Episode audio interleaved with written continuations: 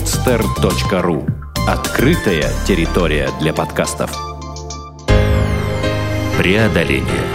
Авторский проект Вероники Кузенковой.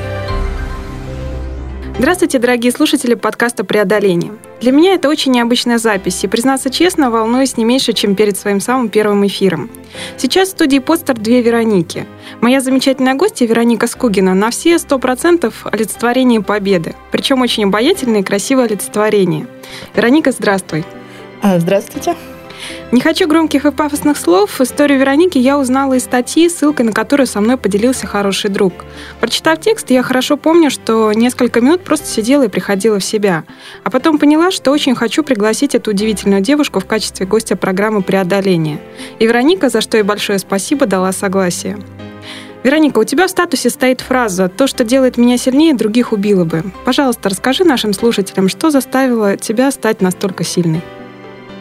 Ну, это вынужденная ситуация, потому что мы, к сожалению, э, живем в России, и где нужно быть э, очень сильным, чтобы жить, потому что у нас э, ну, практически ничего нету для инвалидов. И здесь стоит выбор либо запереть себя в квартире в четырех стенах, либо жить наравне со всеми. И чтобы жить наравне со, со всеми, нужно быть сильнее других. Вот, это в качестве э, инвалида, чтобы жить. Наверное, я попрошу тебя рассказать немножко, то есть как случилось то, что вот привело к этой инвалидности. Я была маленькой, мне было 10 лет, и мы с отцом попали в аварию автомобильную. Отец погиб, а я вот осталась без ног. Угу. Я знаю, что несколько месяцев после этой аварии ты провела в коме. А вот э, твоя мысль первая после выхода из комы, помнишь ее? Она будет очень смешная, потому что когда я открыла глаза, я смотрела на потолок, а там были такие вот эти длинные больничные лампы, угу. и на них были мухи. Вот, и они мне показались очень огромными. И моя первая мысль, что мухи такие большие. Это первое, что мне пришло в голову. Ну, потом, потом я уже все поняла. Вот. Ну, как бы так мысленно, что там больничная палата, мама у окна и все такое. Ясно. А как проходило восстановление?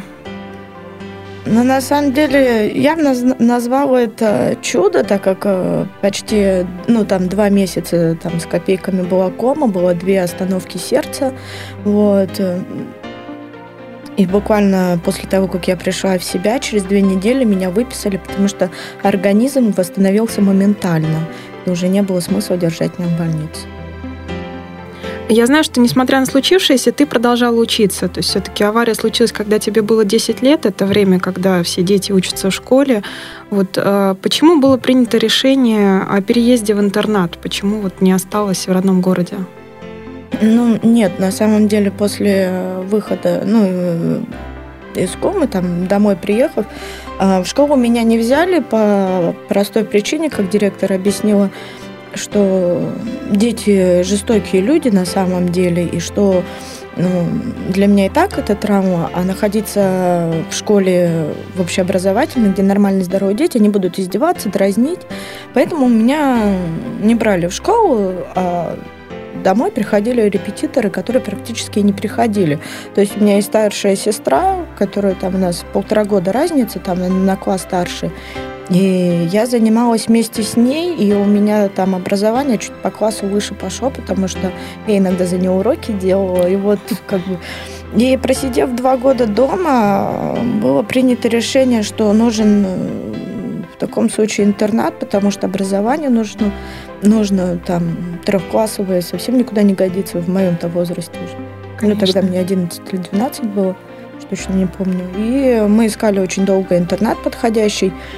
А мамы был ну, знаком, не знаю, как сейчас, э, он дальнобойщик, и он как-то приехал в гости и рассказал, что они привозили гуманитарную помощь вот в Орловскую область в интернат, и его интернат поразил своей чистотою, но вот там не решеток, там нету зеленых стен, стен, там везде картины, говорит, настолько было удивительное место, вот мы собрали справки и, конечно, далеко, но отправили туда. Далеко я просто уточню, что родилась ты в Иркутской области. Да, правильно? Иркутская область, Тайшетский район. Это очень далеко. Безусловно. В интернате, э, как вообще происходила твоя жизнь в интернате? Насколько было там тяжело или наоборот легче после сидения дома? Да, я даже не знаю, но мне кажется, это был довольно сложный период. А, училась я хорошо, но как бы, по учебе у меня все хорошо было, поведение у меня было постоянно неуд, потому что я срывала уроки. Но та еще задира была. Вот. Отношения с детьми, которые там учились, у меня не очень хорошо складывались. Потому что в основном это дети были отказники, которые, ну, скажем, с пеленок мотаются по детским домам, и они не видели другой жизни, им не объяснили, как бы, так сложно это, когда на, коса на камень находит. Естественно, сложно было там и друзьями обзавестись, и вот, в принципе, там, проучившись 5 7 лет, и я так и не обзавелась нормальными детьми, и там все было сложно. Я скажу, что я не люблю этот город, и у меня не, не осталось хороших воспоминаний, вот ну, прям таких светлых. А я просто помню, что в других интервью ты как раз и говорила, что дети, которые там с рождения имеют инвалидность и так далее, они просто привыкли, что им вот все на блюдечке приносится, и несколько иное отношение к жизни, а как бы когда ты сам самостоятельно пытаешься что-то решить, что-то сделать, выбраться, то вот, наверное, в этом такое основное столкновение между вот ментальностью там твоей, например, и детей, которые были там остальных. Ну да, просто поживя после аварии дома, я же все равно я видела, как относятся ко мне люди на улице, да, хотя вроде маленький был поселок, все друг друга знали, все равно это заметно и э, заметно отношение, оно меняется очень там сильно, как смотрят, там вот это вот ну и вообще в разговоре вдруг люди так меняются, они к тебе относились э, одним образом, потом стали относиться другим образом. И э, ты уже понимаешь, что это всегда будет и везде так. И неважно, вот, что ты учишься в интернете или живешь дома, люди настолько узко мыслят, что инвалид это что-то сродни проказы. Вот. А дети, учащиеся в интернате, они немножко как бы у них есть свой э, мир маленький, есть свой социум, и потом уже, конечно, в старших классах они уже понимают, что все не так будет. А вот такой вот начальный класс, им все кажется все такое розовое, и все будет здорово. К сожалению, это не так. Угу. Ну, ты сказала, что таких хороших воспоминаний не осталось об интернате, ну так серьезно, но мне кажется, здесь э, все-таки можно найти что-то положительное, точнее человека, который, в общем-то, все-таки тоже по твоим рассказам много достаточно хорошего сделал. Это Татьяна, которая стала твоей подругой вот в этот период. Да, я, я считаю, что это было замечательное знакомство, потому что мне было 14, э, мы познакомились с Татьяной, она курировала этот интернат, вот, она приехала как раз из Москвы, и э, эта дружба была с первого слова, я бы сказала, потому что Таня довольно сильная личность, такая жесткая женщина, которая знает, чего она хочет, и она этого добивается. Вот. Во мне она, наверное, что-то из этого увидела, потому что у нас было такое странное знакомство, когда она приехала, она спросила, мы были на улице на очке, она спросила, где можно найти Марию Ксенофонтовну, это бывший директор детского дома, угу. вот, и очень странно на меня посмотрела, на что я так довольно язвительно ответила по поводу понятия не имеем, ищите сами. Вот, на что она так на меня посмотрела, я сказала, что там смотреть, не мультики же смотрите. Ну, в смысле. Вот, и она поняла, что девушка-то с характером.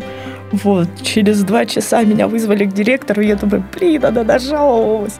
Вот, но, как выяснилось, она хотела познакомиться более тесно и с тех пор мы дружили. Таня меня забирала на каникулы в Москве. И, не знаю, жила бы я в провинциальном городке, может быть, все было бы как бы... По-другому? Да, по-другому.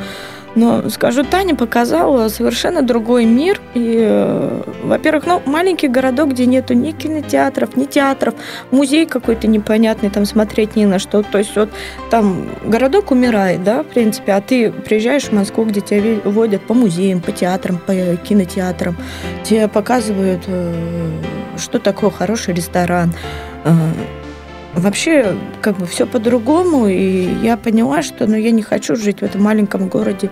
Я хочу умственно, ну, мысленно развиваться намного выше, и от большого города я получу намного больше, чем живя в маленьком городке. И не дай бог спиться, как многие знакомые.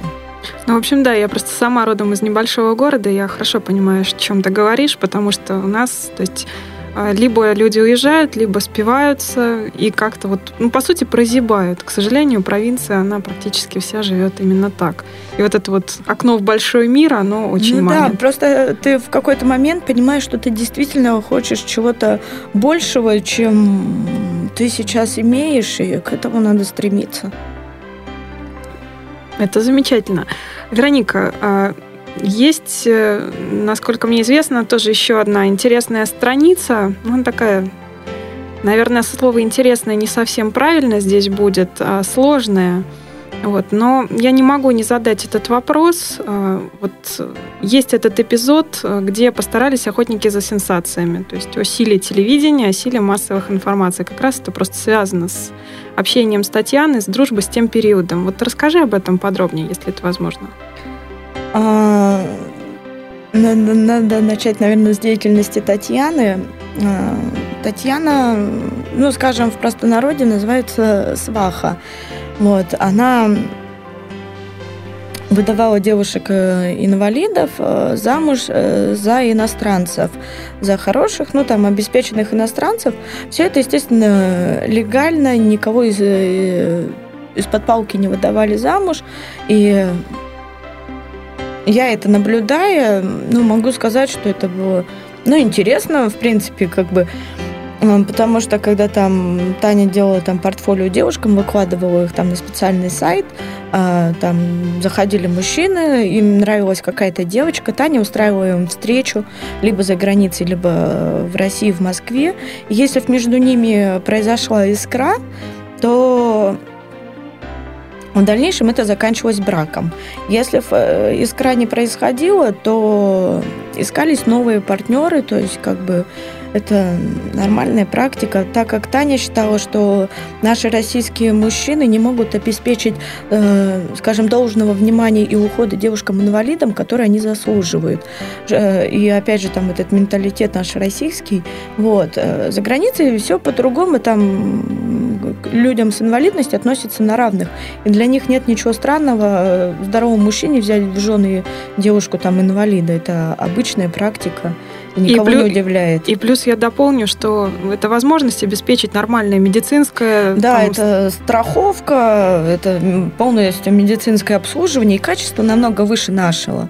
Вот. И э, Тогда это, по-моему, сейчас это пусть говорят, а тогда это, по-моему, на дневане называлось, не помню. Ну, Андрей Малахов передача. Татьяну пригласили на эту передачу с тем, что вот мы там будем говорить вот о проституции, как девушек похищают, ну, они там приезжают, у них забирают паспорта и заставляют заниматься проституцией. А, а вот Таня такая хорошая, она так все правильно делает. То есть нам описали одну тему. Вот. Когда мы приехали, нам не дали почитать вопросы. И причем мы приехали прям за пять минут до нашего эфира. То есть нас так везли все долго. И все выставили так мерзко и гадко, что Таня сутенерша, или как там правильно, ну вот.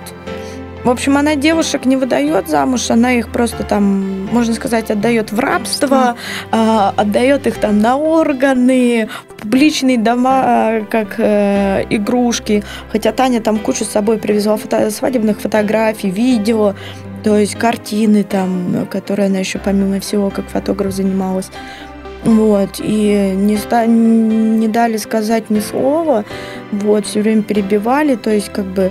А я присутствовала вместе с Татьяной на этой записи передачи, и Просто в качестве гостя. Да, в качестве гостя и как вот одна из Таниных подопечных. Хотя как раз меня и нельзя было отнести именно к тем девушкам, потому что я сразу сказала, что я замуж не хочу. Хотя, в принципе, и речи-то об этом не было. А, на самом деле Таня хотела меня удочерить, вот, но я отказалась. Я была уже довольно взрослой, и я понимала, что мать у меня одна. Вот. Но мы с Таней как бы в какой-то смысле были как мать и дочь. Вот. Она обо мне заботилась именно как о дочери. И я, приехав с Таней, я понимаю, что меня вот на всю Россию выставляет проституткой. Вот, что, в принципе, потом и оказалось, когда вышла передача, посмотрела много людей, я еще тогда жила в маленьком городке, вот, в котором находился интернат, я в него приехать могла больше месяца, и у меня была жуткая истерика, потому что, ну, это неправда было. Ну, естественно, приехав в городок, а туда надо было возвращаться, и э, показывали пальцем, и открыто говорили, что там проституткой, занимаешься проституцией.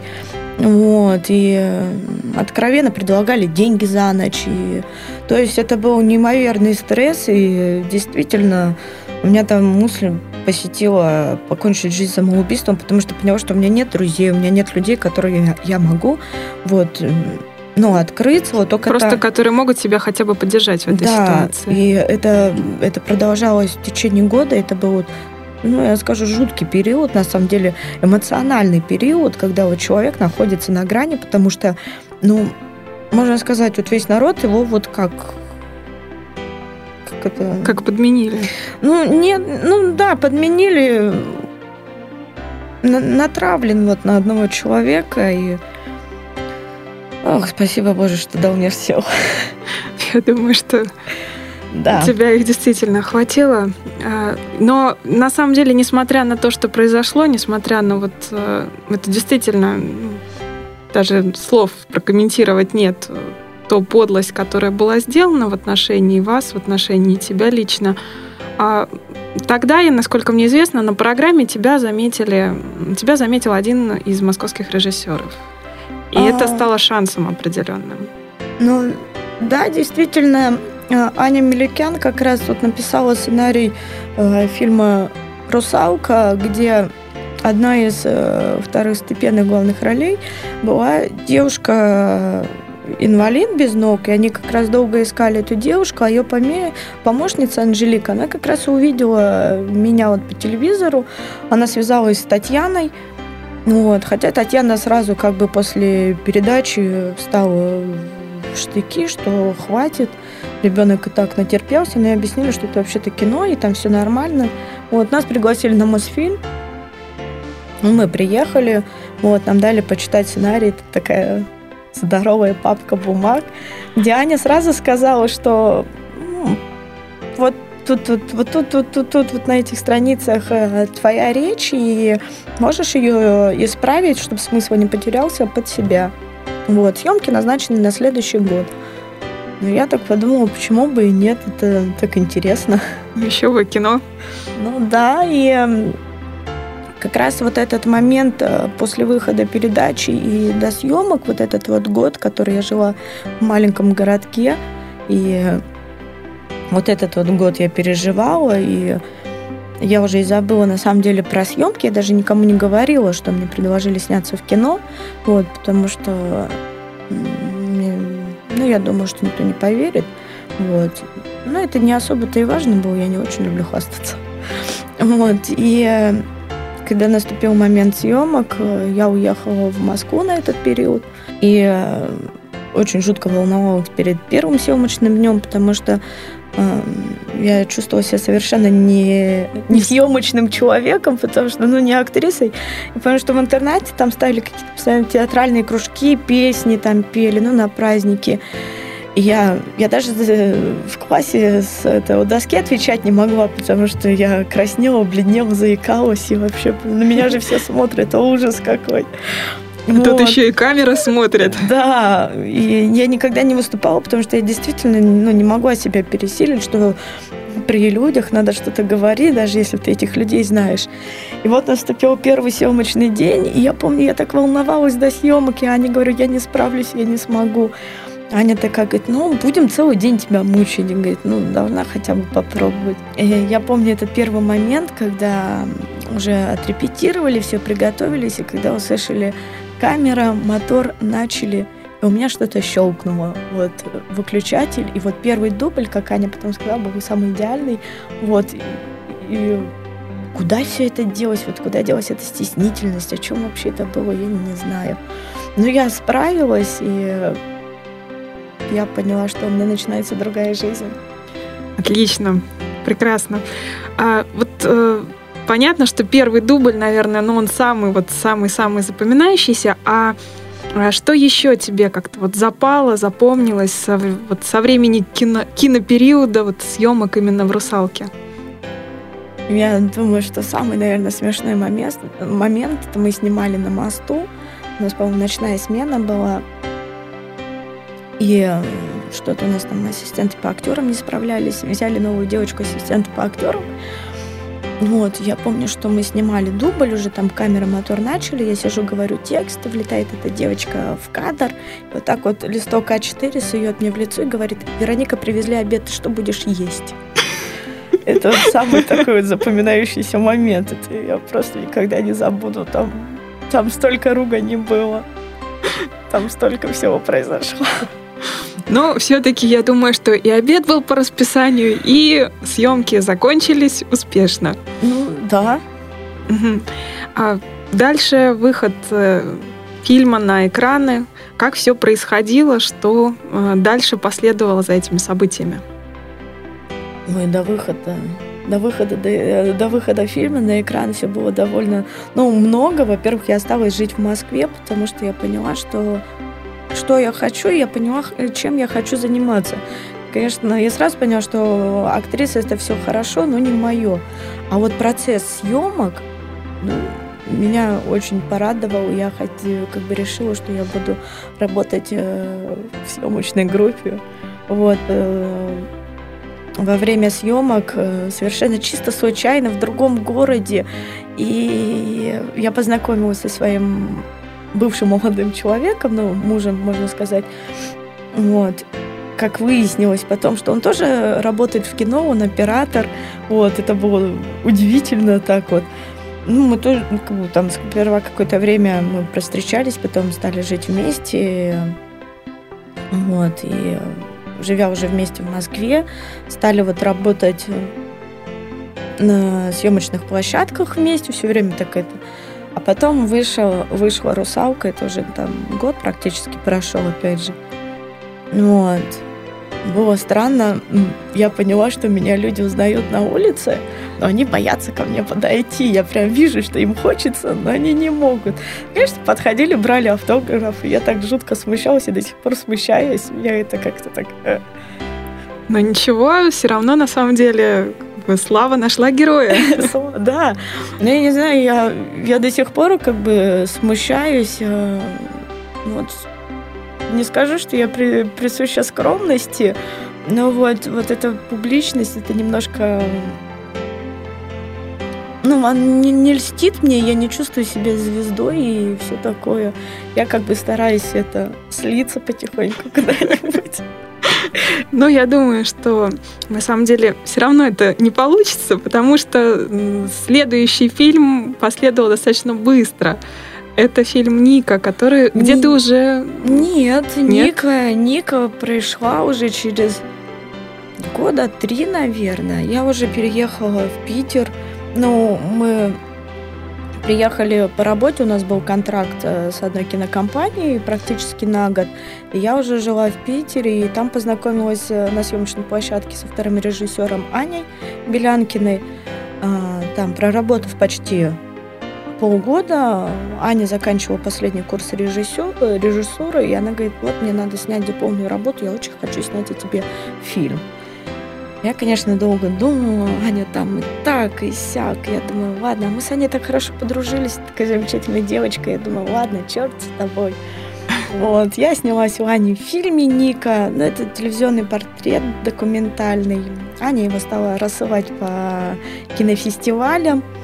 Вот, на одном из фестивалей «Кино без барьеров» мы выиграли гран-при.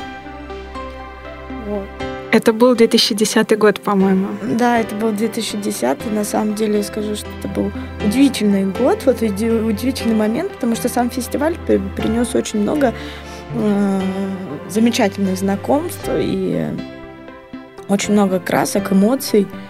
И в этом году этот фестиваль опять будет.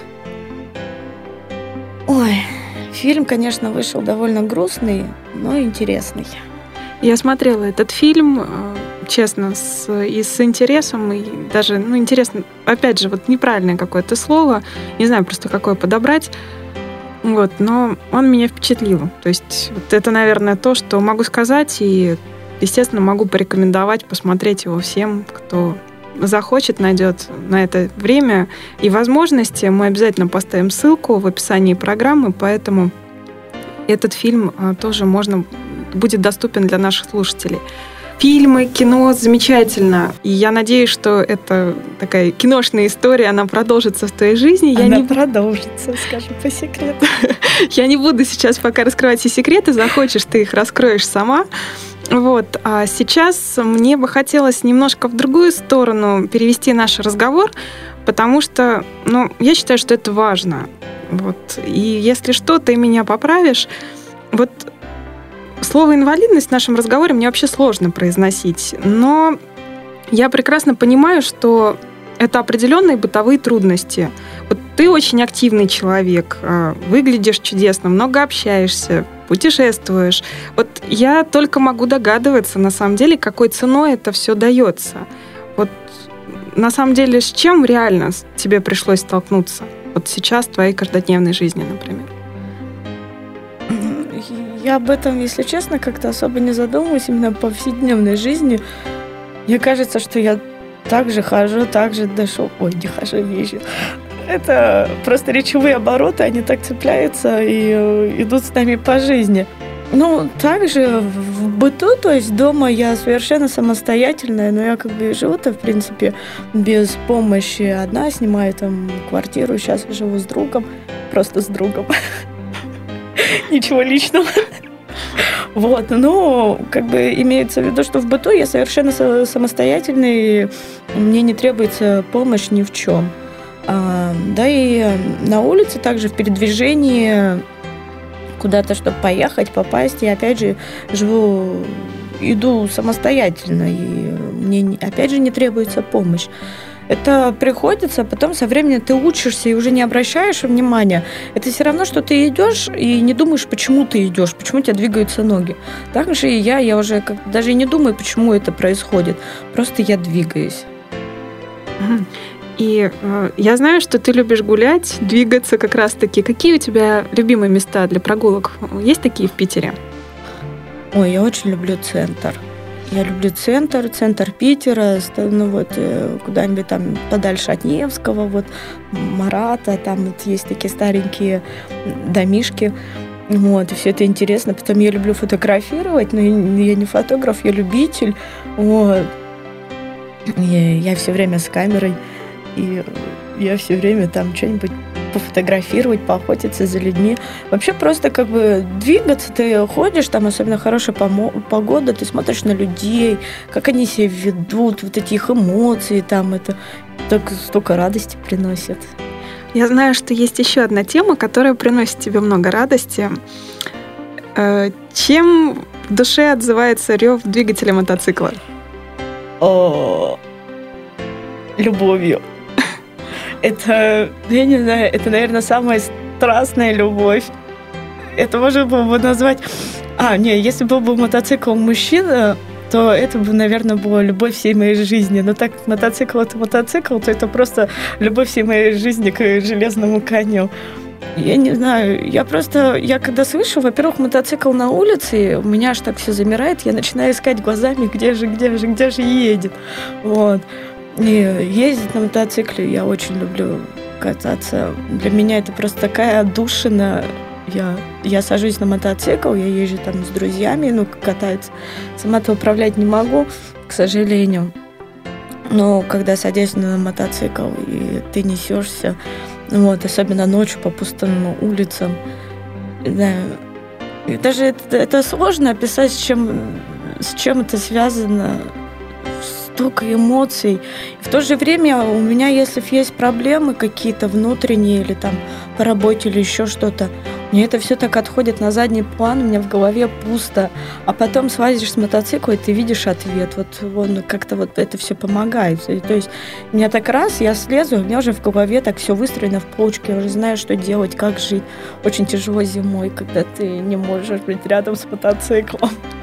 Ну, я знаю, что у тебя очень много э, друзей среди мотоциклистов э, в городе. Как раз они сделали несколько интересных инициатив как раз тебе в помощь.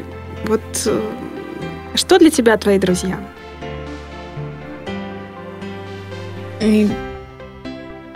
Друзья, мне кажется, это все. Да, ну это сложно описать. В принципе, люди приходят, люди уходят, остаются самые сильные, самые надежные. Кого-то знаешь там больше 10 лет, а кого-то знаешь там полгода, но ты понимаешь, что это человек, ты знаешь сейчас полгода. Ты его еще будешь там 200 лет знать, и он останется самым родным и близким. Мне кажется, ну, друзья не заменили мне семью. То есть э, в, тот, э, да, в тот период сейчас, то есть когда все равно наступает такой момент, когда ты там устаешь, у тебя там все сложно.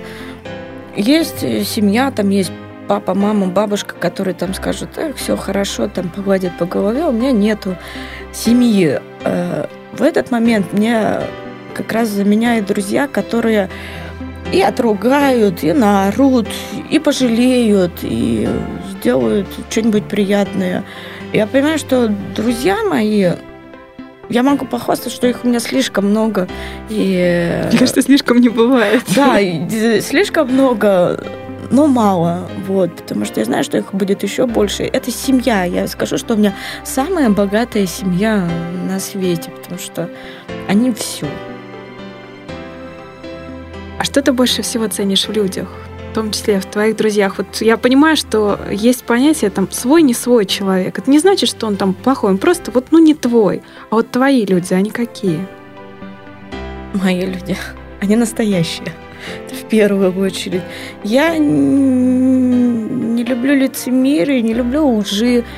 Вот. То есть э, для меня все должно быть вот, в каких-то моментах жизни я слишком прямая. Для меня должно быть все четко. Да, да, нет, нет. В плане дружбы, дружить за что-то я не понимаю. А, нравится тебе человек за что-то, опять же, не понимаю. Если тебе нравится человек, значит, он тебе нравится весь и полностью. Внешний вид, манера общения, манера речи. Ты полностью, если ты начинаешь дружить э, с человеком, ты полностью дружишь с человеком, как с личностью целой. И ценю в своих друзьях именно тот момент, что они видят во мне ну, полного, полноценного человека, как личность. Они не видят, что я там... Ну, не, они как бы понимают, что да, я там инвалид и все такое, но в первую очередь они видят во мне человека, с которым можно на равных э, много вещей сделать. Опять же, покататься на мотоцикле, там сходить в клуб на дискотеку или просто хорошо оторваться. Вот. И я не уступаю нормальным людям, и это, это мне и нравится. Поэтому, в принципе, по этому принципу у меня и отбираются люди. Если начинается какая-то ага, возня с жалостью или с какими-то недомолвками, люди отходят, а я не прекращаю с ними общаться, просто они отходят на другой план. Потому что люди должны оставаться те, которые будут тебя принимать полностью а, таким, какой ты есть. Согласна с этим вот, по поводу принятия. Ну вот есть близкие друзья, которые принимают. Есть, конечно, все-таки наше общество с определенной ментальностью, которое, у которого с принятием как-то плохо, на самом деле, как мне кажется. Вот. И сейчас э, наш эфир, я знаю, что нашу запись э, услышит э, там, достаточно много людей.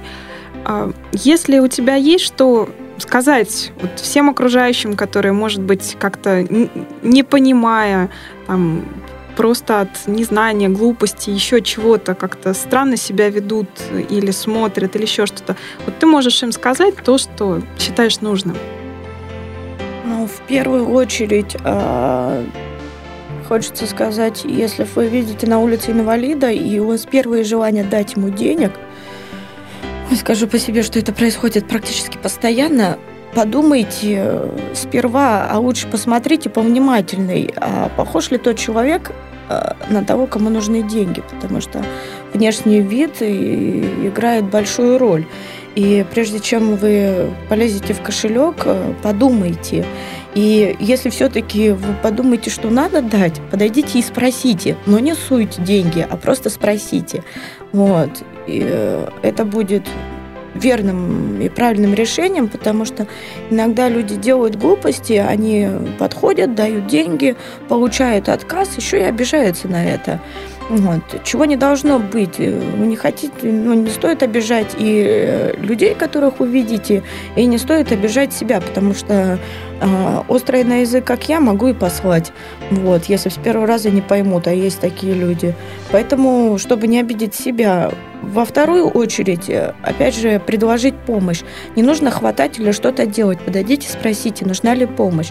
Если вы услышите э, ответ «да», если можно, то спросите «как». Вот. Если вы э, услышите, что «нет, спасибо, помощь не, не нужна», значит, она действительно не нужна. А еще не стоит говорить разных рода глупостей. Вот сейчас я просто приведу такой небольшой пример. Произошел буквально пару недель назад со мной. А, я ехала по делам, а, вышла возле торгового центра. А друг у меня работает в этом торговом центре, у него стоит мотоцикл рядом э, под чехлом. И выйдя на остановке, я думала разыграть друга и там у него на сигнализацию ударить по мотоциклу, чтобы кто-нибудь там брелок завел. Потом как бы подумала, что, наверное, не стоит. И э, я ему позвонила и сказала, где твой мотоцикл? На что друг сказал, стоит. Я ему говорю, нет мотоцикл. Он Добрая говорит, девушка. Он говорит, как нет? Я говорю, вот так нет. Он говорит, сигнализация не сработала. Он говорит, плохая сигнализация, нет мотоцикла. Он сказал, стой на месте, я бегу. И я стою, опять же, я там э, приведу тему, что я люблю фотографировать, а Одета я очень хорошо была, у меня была очень деловая встреча, и у меня в руках был фотоаппарат, ну, скажем, марка такая Nikon D90, и очень большой объектив филевик. Я так стала чуть-чуть подальше, чтобы сфотографировать э, лицо друга, как бы эмоции, это все-таки интересно. И вот у меня стоит, ну, лежит в руках вот эта вот здоровая бандура, которая, ну, довольно приличных денег стоит. Вот. И проходит мимо женщина. И она мне что-то сказала, я была в наушниках. Я в наушниках переспросила у нее, как бы, вы что-то хотели?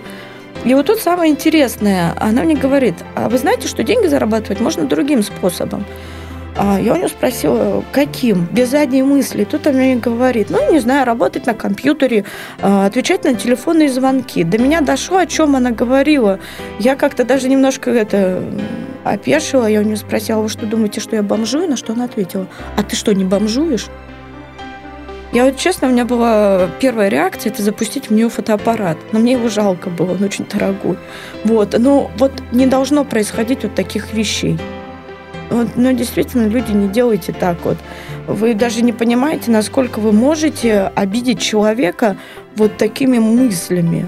Вот. И я, конечно, попросила эту милую женщину свои мысли держать в себе и в следующий раз их не пытаться озвучить, а то можно как бы схлопотать. Вот. Даже не физически, а морально. Вот. И чего не стоит делать. Жалейте свои нервы и наши нервы. Ну вот как раз, э, раз уж разговор э, вышел в эту сторону, а кем ты и где сейчас работаешь? Ой, я сейчас работаю в ЦПК Юлагин остров. Э, там есть у нас отдел культурных программ. Я там помощник. Мы организовываем большие праздники, карнавалы. Э, в мае месяце, 19 сейчас вот очень большой проект, над которым мы работаем. 19 мая будет карнавал, есть контакт для детей-инвалидов. Он карнавальный, то есть мы будем, ну, там переделываются э, коляски там инвалидные под кареты, летающие тарелки, самолеты. Все настолько красочно, и так все это красиво. Он уже несколько, ну, четвертый раз происходит, и это очень очень замечательный, светлый праздник, потому что там, во-первых, очень много аниматоров, клоунов, которые развлекают э, посетителей, развлекают э, гостей, э, много артистов выступают на сцене, и, ну, как по нескольким точкам, и он такой, он такой светлый, замечательный, хотя везде есть свои проблемы, потому что очень сильно не хватает финансирования, а, очень не хватает денег на материалы, чтобы создать эти конструкции.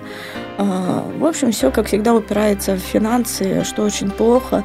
И вот люди просто выбиваются из последних сил, чтобы найти вот эти вот считанные копейки, чтобы просто взять и порадовать вот этих детей и устроить для них праздник, который они практически-то никогда и не видят.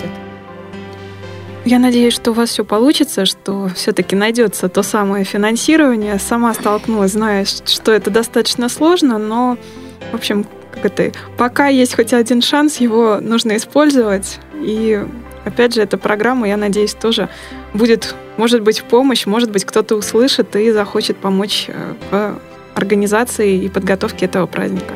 Это будет очень здорово, нам очень сильно нужна помощь. Э, Вероника, вот э, еще такой вопрос.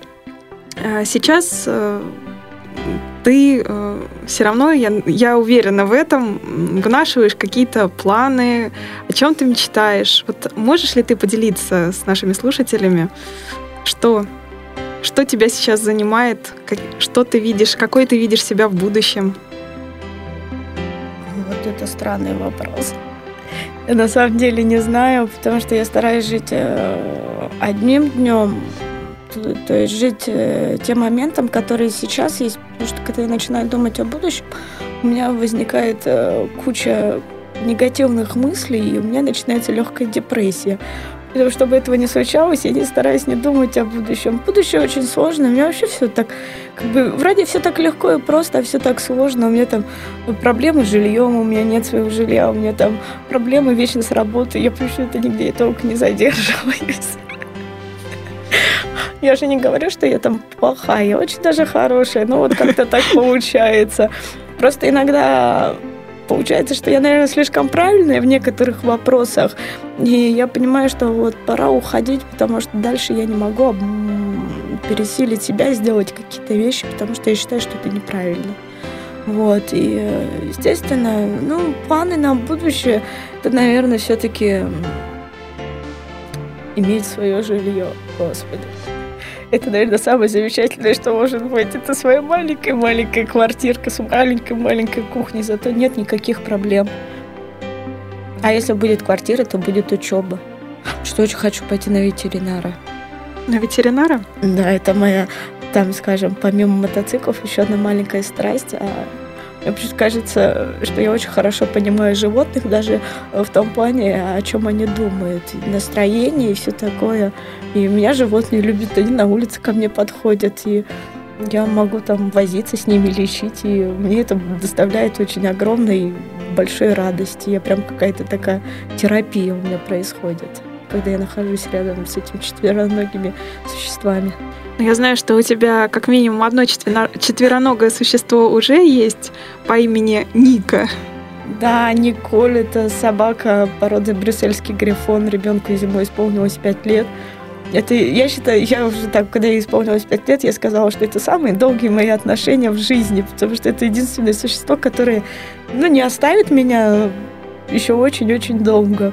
Вот. Безумно люблю свою собаку безумно люблю ее за то, что она меня понимает. И ну, есть такой момент, я, конечно, шебутная и все такое, но дома, когда я вот прихожу домой, э, наступает только момент, когда мне хочется тишины, чтобы ни игр, ни бесиловки, ни криков, ничего. И вот в этот э, момент собака у меня все понимает, и она не старается там просить очень много внимания, поиграть с ней, побеситься или еще что-нибудь.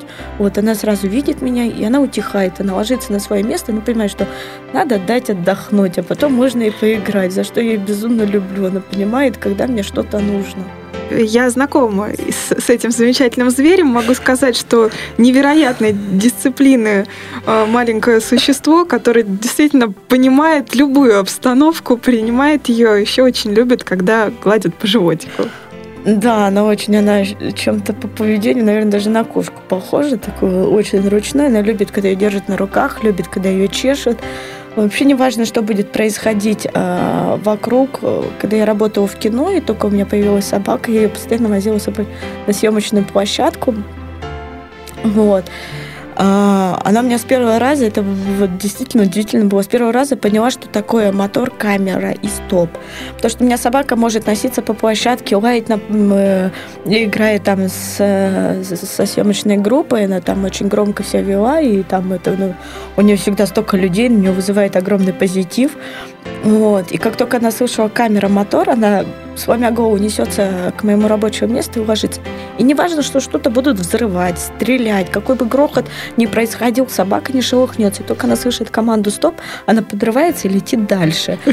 Просто вот она до такой степени была ну вот, вышкалена в этом вопросе, что одно удовольствие с ней даже на работу ездить. Она не будет мешать в нужные моменты. Замечательный друг. Вероника, вот прозвучало а, тоже в разговоре, что бывают периоды, когда устала, там нет настроения. Естественно, у каждого из нас вот, бывают такие хмурые утра, ну, иногда вечера. Вот есть ли слова, которые ты говоришь про себя, когда тебе трудно, которые тебе помогают вот, подняться, восстановиться? Эх, завтра будет новый день. Завтра будет все лучше, чем вчера. Но это примерно так и звучит. На самом деле там настроение, она бывает странное. Иногда я могу целый день ходить на позитиве, и я дохожу до дома, и я понимаю, что я морально пустая просто. Я вот выжатая, но я понимаю, что это будет длиться именно до того момента, пока я не выйду снова. Вот. И я не стараюсь на это обращать внимание. Если уж совсем плохо, я могу кого-нибудь кому-нибудь позвонить. Это есть у меня там, скажем, 2-3 человека, которым действительно можно позвонить и в 4 утра, и в 3 часа ночи, и которые проснутся и э, поймут, что мне плохо. У меня есть единственный, вот скажу, вот, вот один единственный друг, которым я могу поплакаться в трубку. Действительно, я могу ему позвонить, и разбудить, и он скажет там, что случилось, а я могу просто на взрыв реветь. Могу реветь час, и он будет слушать. Потом я начну всхлипывать, он говорит, все нормально, я говорю, да, но я спать, и отключается. Это действительно, это вот, вот за это вот, вот очень важно любить друзей, это вот очень хороший у меня друг, мальчик, я скажу, что он мне брат, вот просто брат по крови, наверное. Вот. И, естественно, когда есть такие люди, то я не боюсь завтрашнего дня. Я знаю, что если мне тяжело, вот, они сделают так, чтобы мне было легче. Хотя, в принципе, я справ... Э, пытаюсь сделать так, чтобы не вешать все свои негативные проблемы на друзей, вот, потому что они все время должны видеть меня в позитиве, чтобы им не было грустно. Скажи, вот позитив, любовь к жизни, что это для тебя? Ой, я даже не знаю. Позитив – это вот то, что происходит вокруг. Позитив можно везде увидеть, вот если ты захочешь. А вот с любовью к жизни странно, ну вот у меня странное отношение. Я люблю жизнь, я люблю жить, я люблю людей, плохих, хороших, я просто люблю людей, потому что они есть, они, они делают жизнь. Движение – это жизнь. Вот пока мы двигаемся, мы живем. Я не понимаю то, что нам даровано свыше, это как сама жизнь, как ее можно вот э, ну, понятно, что люди уходят по каким-то своим причинам, да, естественным. А когда люди уходят по своим же причинам, это я говорю как саму, я не понимаю, как человек может на это пойти. Просто, ну, невозможно так сделать, чтобы взять и уйти. Но у меня рука не поднимется на себя. Я слишком люблю жизнь, я люблю все, что происходит вокруг. Я очень люблю быть на улице и в людях. Даже если я буду одна, мне надо быть вот э, среди просто людей. А, я вижу э, вот эту жизнь, которая кипит, я вижу их улыбки, эмоции. И это дарит какие-то какие-то ощущения, ты впитываешь в себя вот это вот все окружающее, и я люблю жить даже не сомневалась в этом, и глядя на тебя, никаких сомнений тоже не возникает о том, что жизнь это просто здорово, замечательно. И вот, наверное, это последний вопрос на сегодня. Вероника, вот что бы ты посоветовала нашим слушателям, которые столкнулись с какой-то сложной ситуацией в жизни? Вот э, какие-то слова, какой-то совет, который ты считаешь, наверное, самым важным? Где-то прочитала такое выражение, я его не передам точно, но э, оказывается не все потеряно, подумал человек, спрыгнув с моста.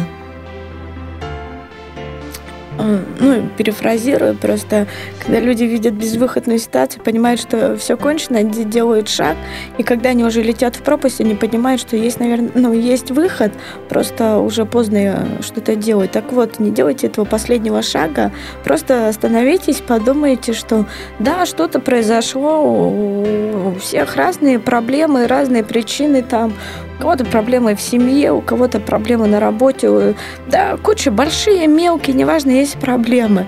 А не стоит, конечно, не думать о них, это невозможно, но решение всегда есть. Если нет решения, значит, вы плохо думали. Вот поэтому просто сядьте, успокойтесь. Закрой, да, закройте глаза, успокойтесь и переиграйте эту ситуацию, все вот это вот в голове, и вы увидите выход. Нет безвыходных ситуаций. Э, просто надо тщательно думать, и все получится. Вероника, спасибо. На этой замечательной ноте я предлагаю завершить нашу сегодняшнюю беседу. Я очень надеюсь, что, может быть, в другом каком-то качестве мы еще встретимся в этой студии. Мне хочется в это верить. И мне еще много чего хочется сказать, если честно, но также понимаю, что эти слова будут лишними после всего уже, что прозвучало сегодня в этой студии. Каждый сам делает выводы. Единственная мысль, которая вот не покидает меня последние несколько дней, а в нашем обществе как-то все перепуталось. Формально здоровые люди гораздо больше тянут на инвалидность, причем самую тяжелую инвалидность души. А есть люди, которых жизнь совсем не балует, но они остаются людьми в любых обстоятельствах. Вероника, вот от всего сердца желаю тебе исполнения задуманного и достижения всех поставленных целей. Ты этого заслуживаешь на тысячу процентов. Также хочу поблагодарить твоих друзей, которые тебя поддерживают. А нашим слушателям я пожелаю Любите жизнь, и она обязательно ответит вам взаимностью. Спасибо, что были с нами. Встретимся на подстер через неделю. Всего доброго. Сделано на podster.ru Скачать другие выпуски подкаста вы можете на podster.ru